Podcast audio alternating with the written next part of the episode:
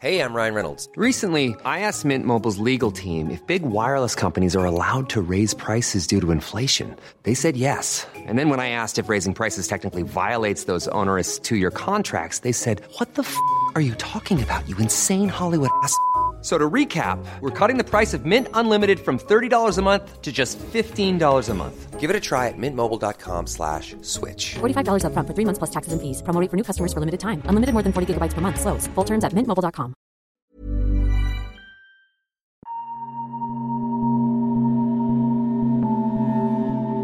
Il y a quelques années, j'ai eu une relation de quelques mois avec un intervenant de ma formation de journaliste. Nous avions presque le même âge, la trentaine passée, mais j'ai quand même ressenti un certain déséquilibre dans la relation. Il représentait tout ce que je voulais devenir, et du coup son avis comptait beaucoup. Je cherchais dans ses yeux le moindre signe de validation. Aujourd'hui, je me demande si l'ascendant qu'il y avait sur moi était lié à son statut de prof. Je suis Jeanne-Marie Desnos et vous écoutez Sous influence.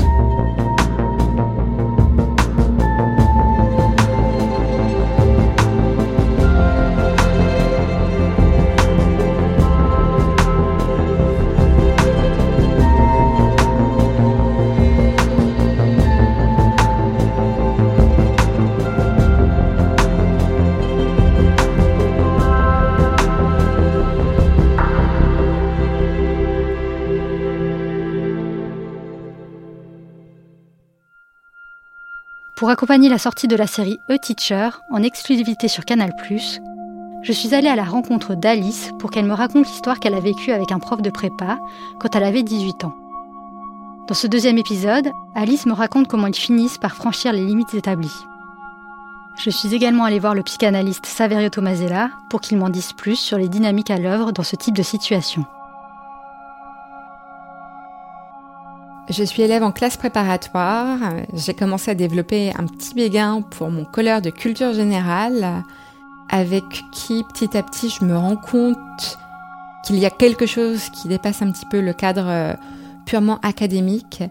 Finalement, on en vient à s'envoyer des textos et il me propose de prendre un café ensemble en plein après-midi. Avant ce rendez-vous, Alice veut tout savoir sur lui. Elle tape son nom sur Internet, épluche son blog, se procure ses livres. Je me débrouille pour mettre la main sur les tout premiers bouquins qu'il a publiés, euh, même s'ils étaient tirés euh, par des petites maisons d'édition sur des petits exemplaires, j'arrive euh, à me les procurer, à les lire.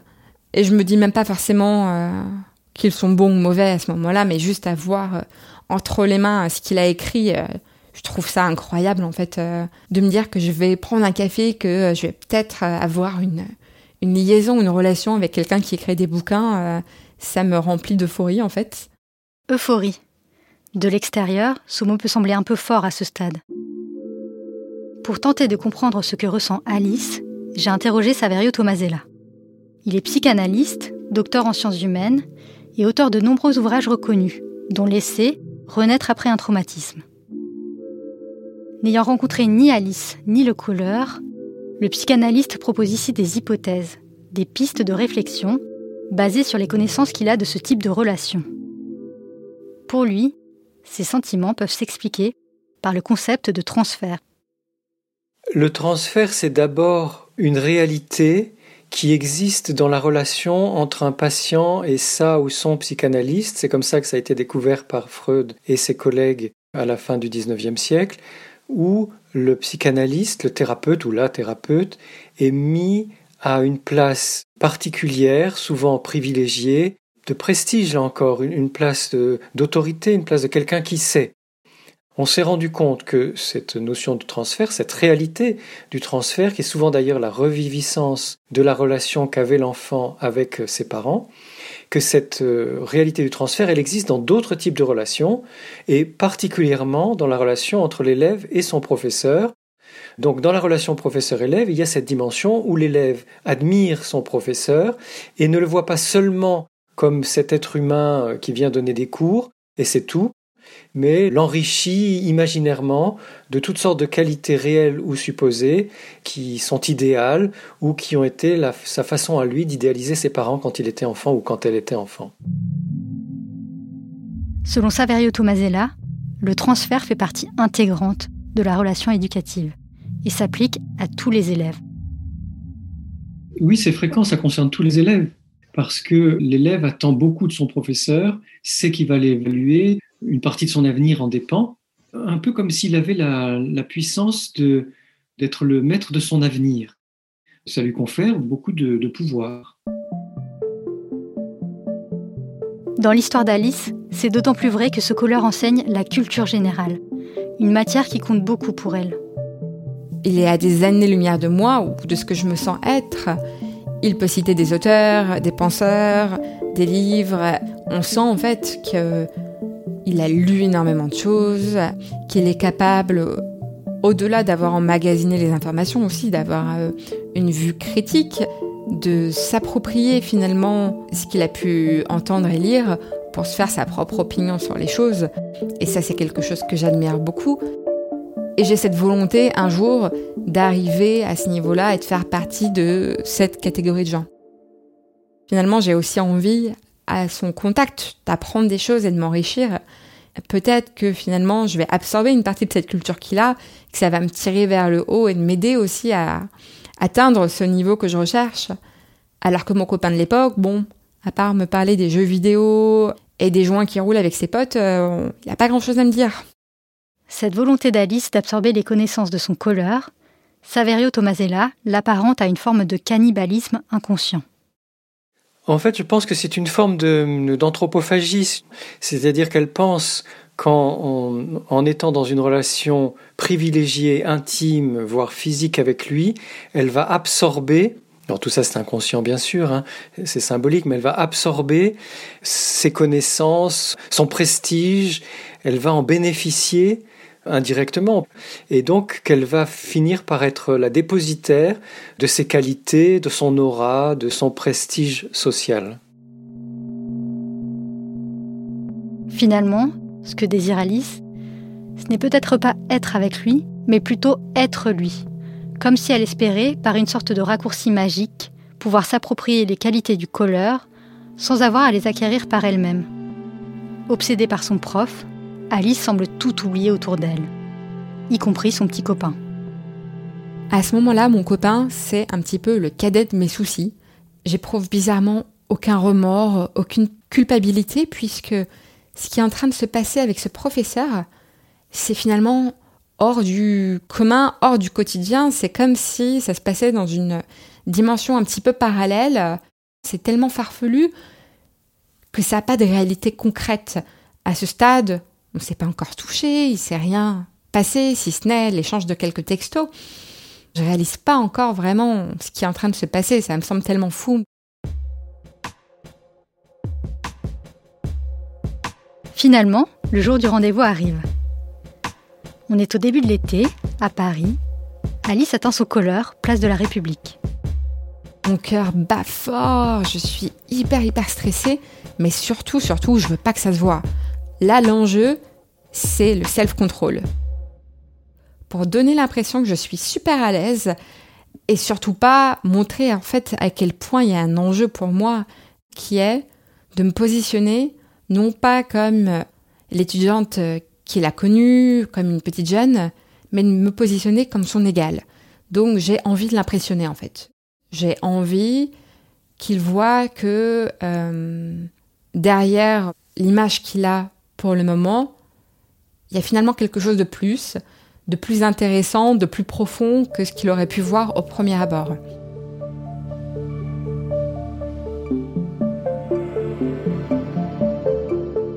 Je l'attends quelques minutes et puis là, il arrive.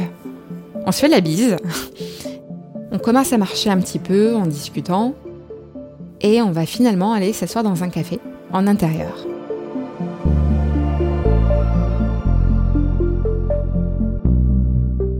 Et là, pour éviter de me trahir, pour éviter qu'il voit le stress, pour éviter de parler trop vite ou de dire des bêtises ou de bafouiller, je le laisse surtout parler lui. Je lui pose des questions sur son parcours, sur son bouquin. Et du coup, il parle, il parle. C'est assez simple en fait. Moi, je l'écoute de façon assez euh, absorbée. Le faire parler, l'écouter très attentivement, Alice fait ça pour se poser comme son égal. Mais selon Saverio Tomasella, au contraire, ce comportement ne fait que renforcer leur déséquilibre. Ça exprime son complexe, un complexe qui est entretenu par le prestige des classes préparatoires en France, des professeurs en classe préparatoire, mais qui est de toute façon aussi l'illustration de son manque de confiance en elle. Finalement, c'est une tactique qui ne fait que renforcer l'ascendant de professeur, et puis ce rôle qu'il a de parler à ses élèves, puisque c'est lui qui donne les cours, qui fait cours, et elle qui est dans la posture de l'élève qui écoute et qui boit ses paroles. Donc en fait, c'est une tactique qui se retourne contre elle. Alice adopte alors une autre stratégie. Pour montrer justement cet équilibre que j'ai tenté de créer à ce moment-là, je vais lui poser des questions, mais en le tutoyant. Et ça, c'est nouveau dans notre relation, parce que jusqu'à maintenant, je le vous voyais comme je vous voyais tous les profs. Et du coup, ça le fait tiquer que je le tutoie. Il s'arrête et me dit Ah, mais je suis content, je suis content que tu me tutoies. Euh. Donc je l'ajoute des contracts. Bah oui, c'est normal, maintenant on est sorti du cadre. Euh. Ça m'aide à sortir de ce rôle d'étudiante et à lui montrer que il n'a pas tout le contrôle de la situation, que moi aussi, je sais ce que je veux et je sais où je vais. Dans la discussion, donc dans les questions que je lui pose, euh, il glisse le fait qu'il est en couple, ce qui ne me surprend pas vraiment, et ce qui ne me dérange pas non plus, puisque à ce moment-là, malgré ma grande imagination et mes fantasmes, je n'imagine pas qu'on va se mettre ensemble officiellement dans la vraie vie. Donc j'ai déjà en tête que s'il se passe quelque chose, ça sera une aventure illégitime, adultère, mais aucunement officielle.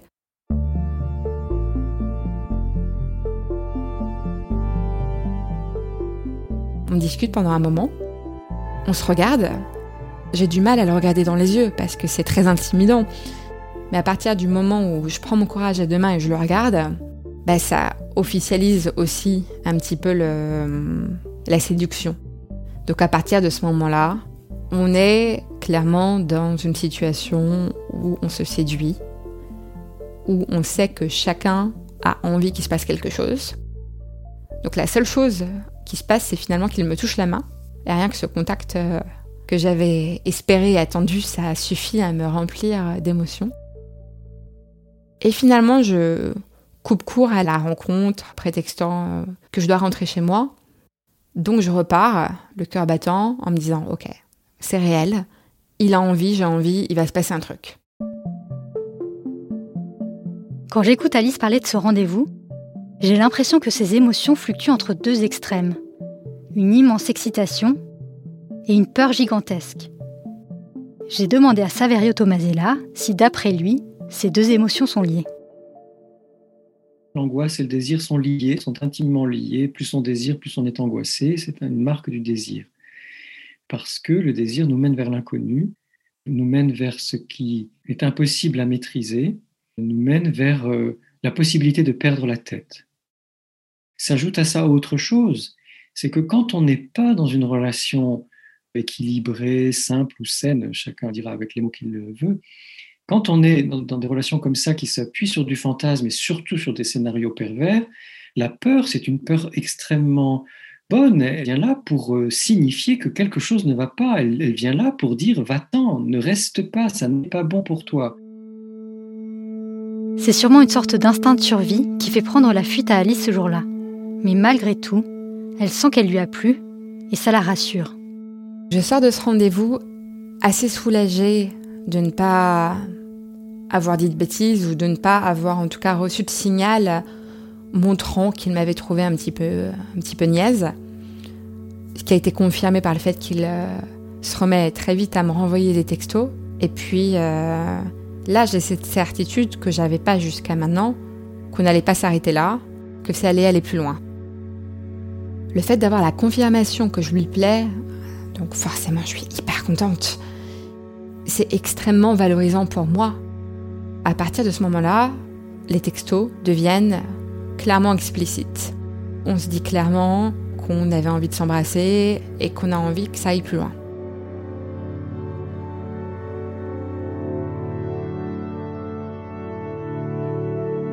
Je me demande à ce moment-là, Qu'est-ce qui attire le prof dans cette relation? Qu'est-ce qui lui a plu dans cette interaction avec Alice? Saverio Tomasella m'explique que ce qui intéresse ce colleur, c'est sans doute le pouvoir qu'il tire de la situation. Ce qui est très étonnant chez ce professeur, c'est qu'à 35 ans, quelqu'un qui sait parler, puisqu'il est professeur, c'est qu'il sait s'exprimer, n'a aucune difficulté à vivre une vie amoureuse et sexuelle avec des personnes euh, plus ou moins de son âge, euh, sans avoir besoin de recruter parmi ses élèves comme parmi des courtisanes, comme parmi un harem.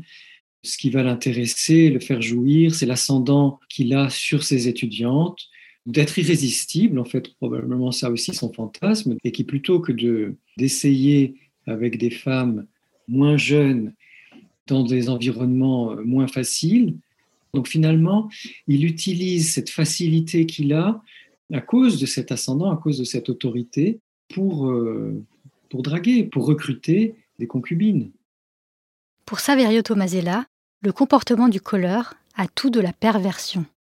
La perversion, qui est une façon d'être en relation avec le monde et avec les autres, c'est le fait de nier l'autre. L'autre n'existe pas, il n'est qu'un moyen, il n'est qu'une chose, il n'est qu'un prétexte, il n'est qu'une possibilité, il n'est qu'un ustensile.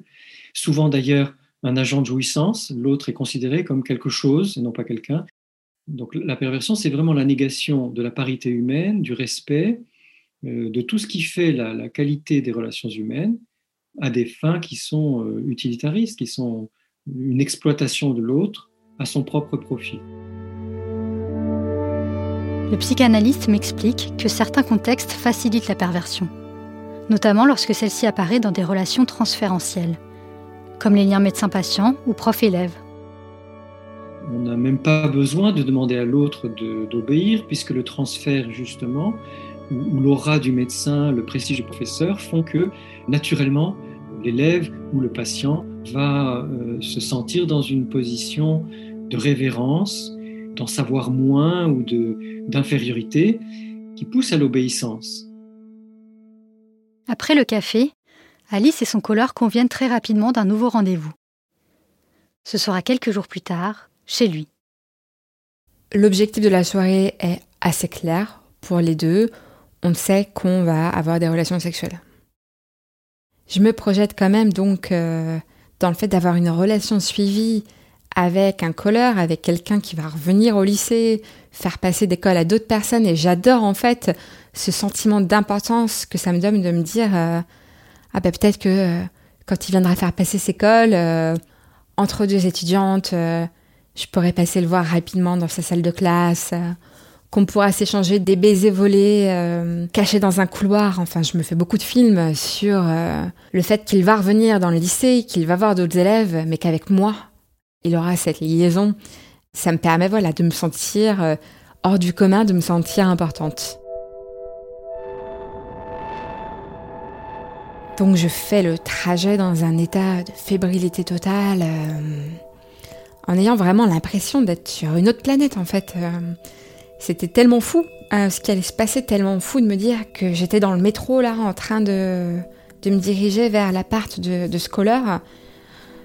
oui, c'est cliché, mais quelque part, euh, jusqu'à maintenant, les, les clichés m'avaient pas concerné moi. En fait, c'était plutôt euh, les autres filles, les jolies filles qui pouvaient vivre des trucs un petit peu clichés. Là, euh, j'ai l'impression que c'est la première fois finalement qu'il se passe un truc de vraiment intéressant dans ma vie à moi.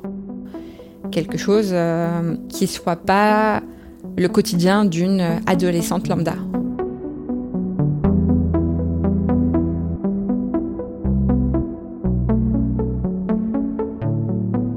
Je suis très excitée, mais aussi très stressée. Parce que je ne me suis pas montrée nue devant beaucoup d'hommes à ce moment. Et je suis super stressée à l'idée que peut-être que je vais pas lui plaire, peut-être qu'il va me trouver moche, peut-être qu'il va me trouver trop grosse. Euh, peut-être que je ne vais pas savoir faire aussi. À ce moment-là, mon expérience sexuelle est encore assez limitée. Donc je suis très anxieuse de ce test d'aptitude que je m'apprête euh, à passer après avoir passé le test d'aptitude intellectuelle pendant le café, là on passe au test d'aptitude physique où je dois, avec mon corps, réussir à lui plaire.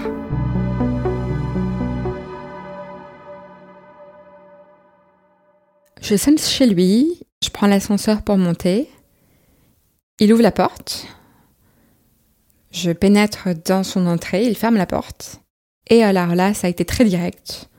Pas de comment ça va, pas de conversation euh, pour meubler un petit peu, pas de euh, est-ce que tu veux un verre? Non.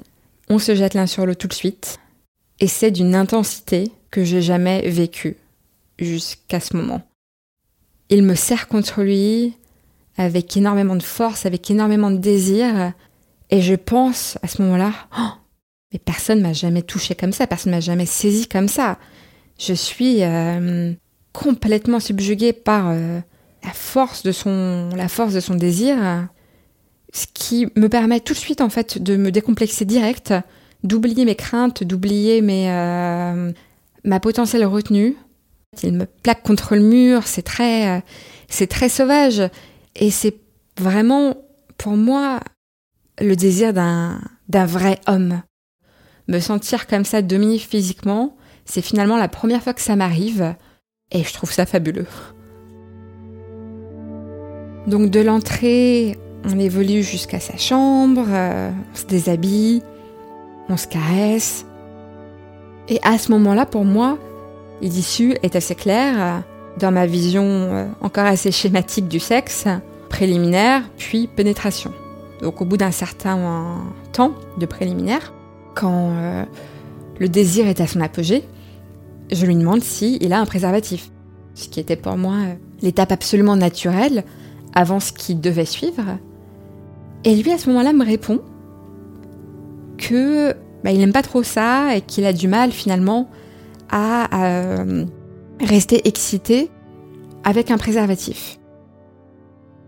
Je comprends alors que c'est pas bon, j'aime pas trop, mais je vais le faire. Non, en fait, je comprends à ce moment-là qu'il n'en mettra pas. J'ai demandé à Saverio Tomasella ce qu'il pensait de ce refus du prof de mettre un préservatif. Ben écoutez, c'est très simple, c'est la, preuve patente de sa perversion, du fait qu'il ne compte qu'à sa jouissance, sa jouissance personnelle. Le psychanalyste va même plus loin. Il suggère que le colleur se place symboliquement dans la posture psychique du viol. Je ne dis pas que c'est un viol, je parle déjà de tentative de viol, un niveau imaginaire, un fantasme sexuel pervers de cet homme. En fait, ce qui est de l'ordre du viol, même si ce n'en est pas un dans la réalité, c'est de vouloir mettre en œuvre cette énergie de réaliser un rapport sexuel de domination avec violence de l'homme sur la femme. Ces comportements-là sont euh, explicites quant à la posture psychique de cet homme qui, euh, effectivement, est, dans le viol, la domination sexuelle, comme s'il avait des droits sur euh, les jeunes femmes qu'il séduit, et comme si c'était ça, en fait, qui le faisait jouir, et non pas le plaisir de la relation sexuelle. Ou le plaisir, d'ailleurs, de donner du plaisir à l'autre. Selon Saverio Tomasella, le color se place donc ici dans l'énergie, la symbolique d'un rapport sexuel imposé. Et ce qui lui apporte de la jouissance, c'est la domination qu'il exerce sur Alice. Au moment où le colleur refuse d'utiliser un préservatif, Alice décide de ne pas aller plus loin. Bah, finalement, l'issue de la soirée se transforme dans mon esprit. Pas de préservatif, pas de pénétration. Euh, c'était quelque chose de vraiment ancré dans mon esprit, lié à mon éducation, lié euh, aux médias de l'époque qui insistaient beaucoup. Pour moi, là, c'est impensable d'avoir des rapports sexuels sans préservatif. Et finalement, j'arrive à gérer la situation euh, avec tact et aplomb, sans que ça crée de gêne ou de froid. Je le tourne plutôt à la rigolade, en lui disant Ah bon, bah, dans ce cas-là, va falloir qu'on s'arrête là. Ça serait quand même dommage que je tombe enceinte de toi. Euh. donc lui renchérit en rigolant, en disant Oh, mais c'est pas grave, euh.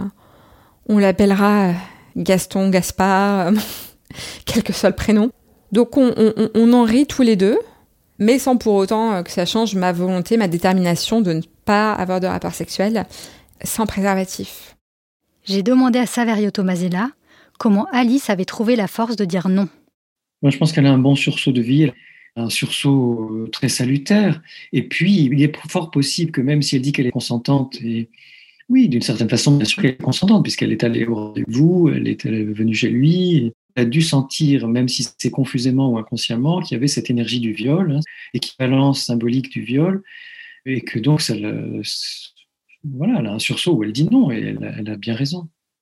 Selon le psychanalyste, les origines sociales d'Alice, plutôt populaires, pourraient peut-être expliquer pourquoi elle a, là aussi, réussi à suivre son instinct. Alors l'importance de l'instinct dans certains milieux plutôt que d'autres, c'est important parce que nous sommes dans une civilisation, une culture très intellectuelle qui valorise énormément la culture. D'après Saverio Tomasella, cette culture très intellectuelle a un travers, celui de trop faire travailler notre cerveau rationnel, quitte à ne plus entendre notre instinct. Dans les milieux moins cultivés, moins intellectuels, donc plus manuels, plus physiques, il y a une habitude de beaucoup plus écouter son instinct, son intuition, son corps, euh, plutôt que leur euh, mental. Donc on se met à plaisanter euh, ensemble et je lui dis que de toute façon, d'ici quelques années, je sais très bien que je lui plairai plus parce que je serai plus dans son créneau de petite étudiante. Et là, il me dit quelque chose qui me marque. Il me dit, mais non, mais dans dix ans, tu seras au sommet de ta beauté. Cette phrase qu'il prononce euh, et qui me promet finalement un avenir radieux de séduction, elle me fait énormément de bien, puisque je sortais de plusieurs années difficiles où j'avais l'impression de pas plaire, de pas être euh, dans les normes physiques, de pas coller avec les attentes euh, des hommes. Finalement, le fait qu'il me dise ça, j'ai un peu l'impression qu'à partir de maintenant, ça va bien se passer, ça va être facile, qu'à partir de maintenant, oui, je sais que je plais, je sais que je peux plaire et que je vais réussir à le refaire. Alice décide de partir. Il s'embrasse sur le pas de la porte. Sur le chemin du retour, elle est sur un petit nuage. Elle a obtenu ce qu'elle voulait, la confirmation qu'elle lui plaît. Alors qu'elle est dans le métro, le prof lui envoie un texto pour lui demander de revenir. Elle est flattée, mais refuse encore une fois, et rentre dormir chez une copine. Donc forcément, je raconte tous les moindres détails euh, à ma copine, je suis super contente, elle partage mon excitation. Euh. On a toutes les deux l'impression qu'il m'est arrivé un truc incroyable. Je finis par m'endormir quand même assez épuisée par tout ça, mais heureuse, confiante, euh, et en pensant que c'est le début d'une histoire qui va durer. dans le prochain épisode. En entendant ces rumeurs, je suis pas surprise parce que j'étais quand même assez lucide hein, sur le fait que j'étais pas si exceptionnelle que ça et qu'il avait probablement dû euh, avoir des relations avec d'autres élèves. Quand même, le fait de l'apprendre, d'en avoir euh, la preuve, ça m'agace un petit peu. Donc je suis un petit peu vexée, pas surprise, mais vexée. Alice attend des nouvelles du colleur, mais tout ne se passe pas comme elle l'aurait souhaité.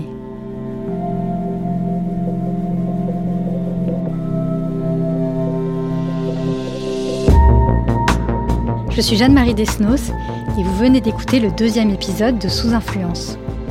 Théo Boulanger en a fait le montage, la réalisation et le mix. La musique du générique a été composée par Marine Kéméré et celles que vous entendez au sein des épisodes ont été composées par Marine Kéméré et Théo Boulanger.